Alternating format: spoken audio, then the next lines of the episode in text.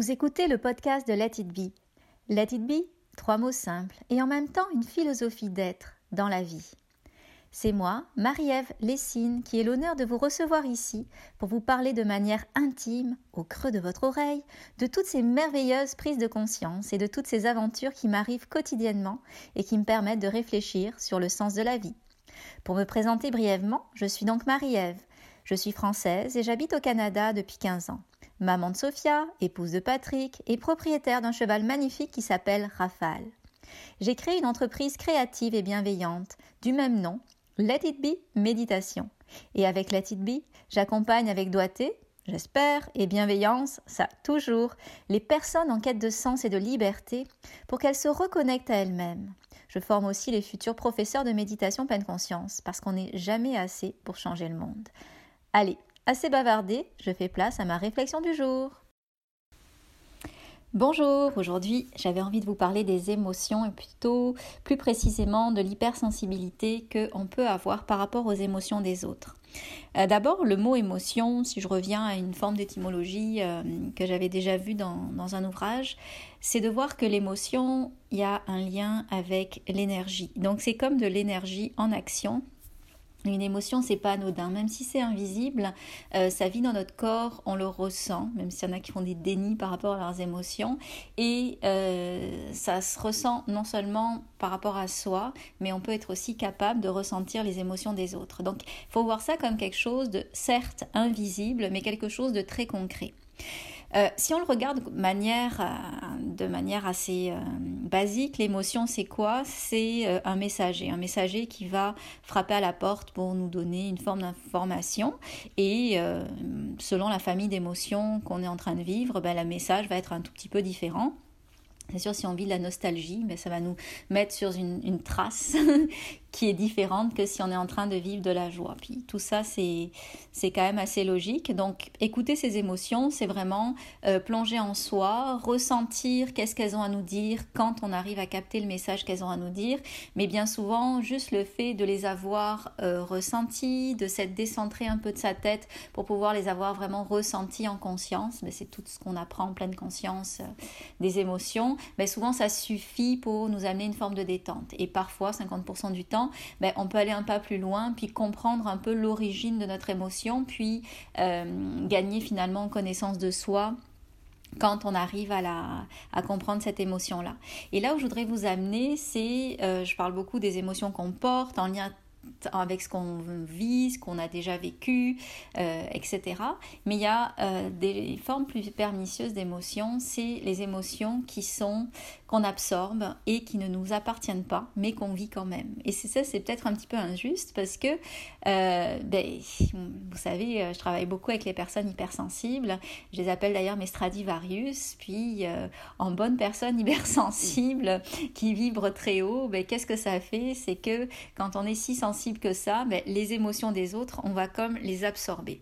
Et là, on ne demande pas le passeport à l'émotion pour savoir d'où elles viennent. Donc, on va absorber ces émotions là puis faire en sorte finalement, et, les vivre, pas faire en sorte, excusez-moi, mais finalement les vivre, euh, les vivre pleinement, puis se demander d'où ça vient. Et là, comme ça fait écho à rien de notre passé, euh, de notre présent, c'est comme si finalement on était envahi par quelque chose qui n'a pas vraiment de, euh, de pogne, on ne sait pas vraiment d'où ça peut venir, et donc c'est encore plus désagréable que quand on sait exactement d'où ça vient.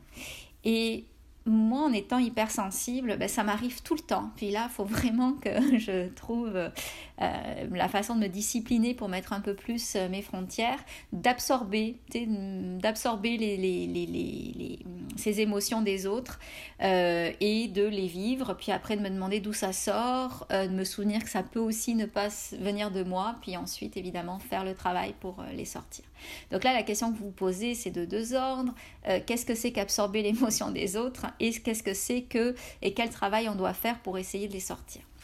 Absorber les émotions des autres, c'est euh, souvent avec des gens proches ou moins proches, où on va comme capter leur humeur, mais sais, ça va se faire vraiment très vite. Et souvent, plus on est proche des gens, plus on va comme absorber, comme s'il n'y avait pas de barrière, parce que eux c'est nous, nous c'est eux, et donc du coup c'est comme si euh, euh, finalement on captait, puis on absorbait tout ce qu'ils vivent.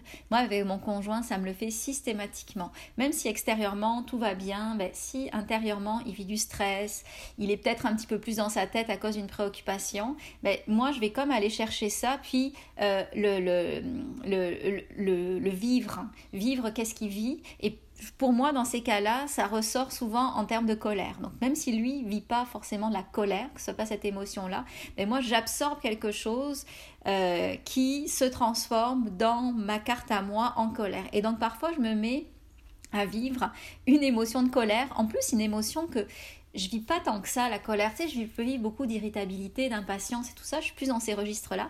Mais là, maintenant, j'ai bien compris que quand j'absorbe, c'est comme si je ce qui ce qui ce vit dans ces moments de stress-là, eh ben, c'est comme quand je l'absorbe. Ben, pour moi, en moi, ça se traduit en colère.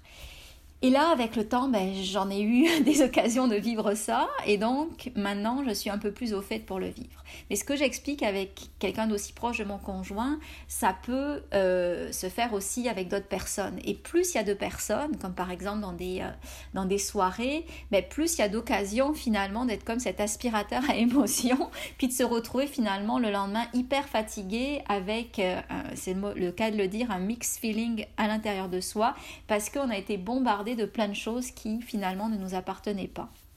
Et donc, euh, quand c'est avec une personne, ben, on comprend les mécanismes. Quand c'est avec un groupe de personnes, ben, euh, on comprend aussi que finalement, ben, c'est peut-être encore pire parce que c'est comme si euh, on se ramassait un petit peu la, poubelle ou l'aspirateur à émotion.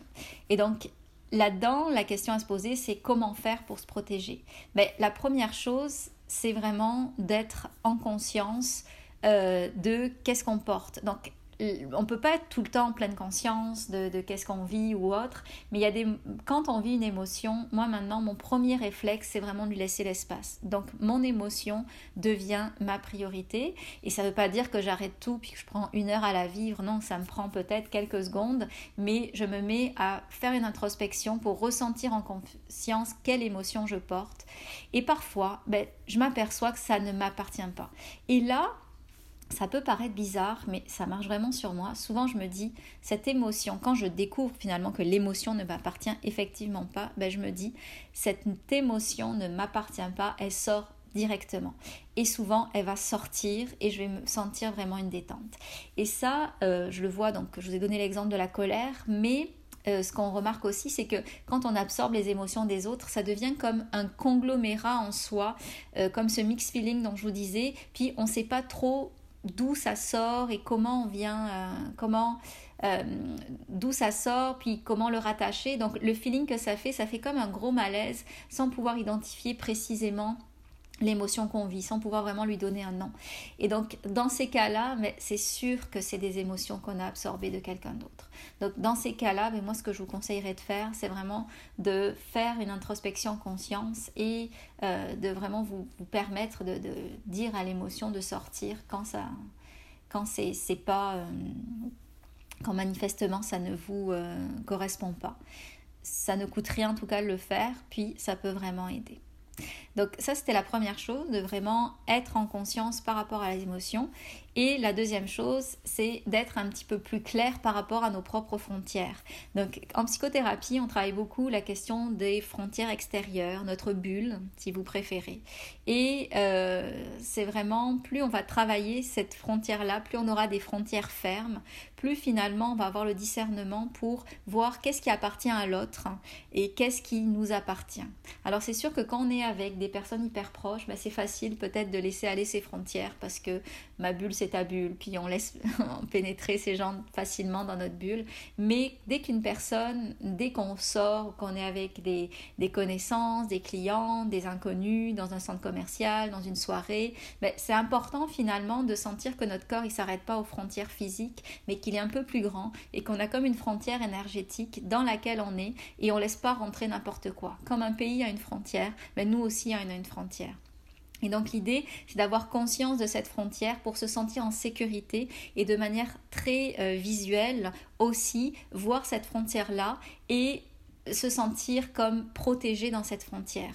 Et qu'est-ce qui va se passer? C'est qu'en ayant cette conscience-là, ben, on va laisser moins passer de choses. Ça va pas être consciemment, parce qu'on ne les voit pas, les émotions, mais énergétiquement, on va beaucoup moins laisser passer de choses. Donc l'exercice qu'on peut faire, c'est l'exercice de visualisation d'une bulle, de visualisation de ces frontières extérieures. On a tous bon, nos, nos frontières à des distances différentes. Puis ça, c'est un exercice qu'on peut faire aussi en thérapie pour voir où en sont les puis à quel point elles sont poreuses ou pas poreuses, etc. Mais euh, commencer déjà par savoir à quoi elles ressemblent, puis leur donner des bonnes... Euh, c'est ça, se donner des bonnes frontières, mais ça peut être vraiment euh, le, le, meilleur facteur de protection qu'on peut se donner pour ensuite éviter d'être vidé, fatigué, en colère, et j'en passe par toutes ces émotions. Excusez-moi. Alors c'était ça dont je voulais vous parler. J'espère que euh, ça pourra vous être utile. N'hésitez pas à m'écrire ou à réagir par rapport à cette euh, réflexion que je vous fais là. Euh, si vous voulez aller plus loin, j'avais créé un petit cours, je pense que c'est un petit cours de trois quarts d'heure, une heure sur les émotions en pleine conscience. il est vraiment pas cher sur mon site internet letitbemeditation.com. C'est vraiment comme un incontournable. Je le donne à la plupart de mes clients. Euh, qui travaillent avec moi justement sur la reconnexion à eux-mêmes et à leurs émotions pour qu'ils puissent comprendre et, et devenir de plus en plus à l'aise avec leurs émotions. Donc c'est moins l'accent de ce que je vous disais dans ce podcast de l'absorption des émotions, mais c'est le mouvement fondamental de se connaître et de se rebrancher à soi-même à travers ces émotions. Donc ça peut être un bon complément à ce dont je vous ai parlé ici aujourd'hui. Alors je vous remercie beaucoup pour votre écoute et j'espère à très bientôt. Au revoir.